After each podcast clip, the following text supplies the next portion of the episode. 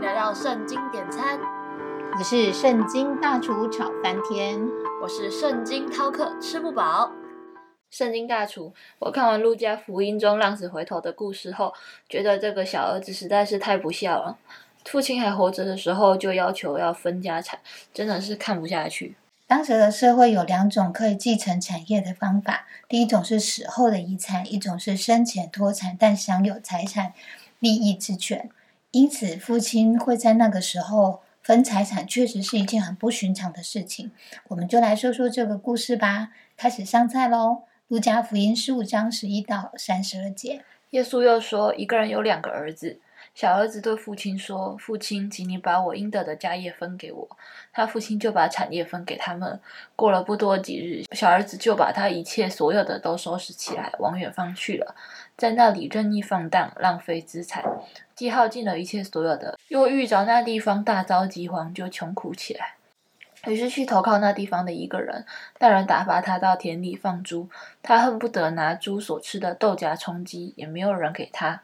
他醒悟过来，就说：“我父亲有多少的故宫，口粮有余，我倒在这里饿死吗？我要起来到我父亲那里去，向他说：父亲，我得罪了天，又得罪了你。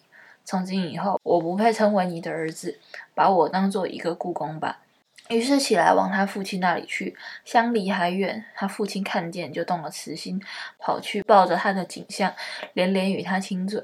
儿子说：“父亲，我得罪了天，又得罪了你。从今以后，我不配称为你的儿子。”父亲却吩咐仆人说：“把那上好的袍子快拿出来给他穿，把戒指戴在他的指头上，把鞋穿在他脚上，把那肥牛肚牵来宰了，我们可以吃喝快乐。”因为我这个儿子是死而复活、失而又得的，他们就快乐起来。那时大儿子正在田里，他回来离家不远，听见作乐跳舞的声音，便叫一个仆人来问是什么事。仆人说：“你兄弟来了，你父亲因为他无灾无病的回来，把肥牛犊宰了。大儿子却生气，不肯进去。他父亲就出来劝他。”他对父亲说：“我服侍你这么多年，从来没有违背过你的命。你并没有给我一只山羊羔，叫我和朋友一同快乐。但你这个儿子和娼妓吞进了你的产业。他一来了，你倒为他宰了肥牛肚。”父亲对他说：“儿啊，你常和我同在，我一切所有的都是你的。只是你这个兄弟是死而复活，失而又得的，所以我们理当欢喜快乐。”其实这个故事是有两个面向的。第一个部分是比喻神对人的心意，不是幸灾乐祸，也不是乐意与罪人隔绝，而更像是一个失去羊的牧人一样，殷勤在寻找，想要找回自己的羊。第二个部分，基督徒常常就像这个大儿子的心态一样，觉得自己像父亲的仆人一样，需要很刻苦的工作才能讨父亲的欢心。但另外一方面，其实心里也认为父亲就是一个薄情寡义的人，对于自己辛勤的工作反而没有奖赏。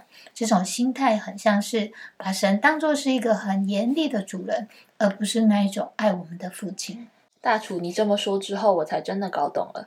当我成为基督徒之后，确实也有大儿子这种误解神心意的心态，总觉得在教会就是要很拼命的服侍才能够讨神的喜悦。被你这么说明后，我才惊觉到我自己的这种心态其实是非常消极的信仰态度。虽然我努力不让自己像小儿子一样理所当然的去跟父亲要一切的好处，但是我却犯下了大儿子这种心态上的错误做法，没有真正的把自己当成是神的儿女。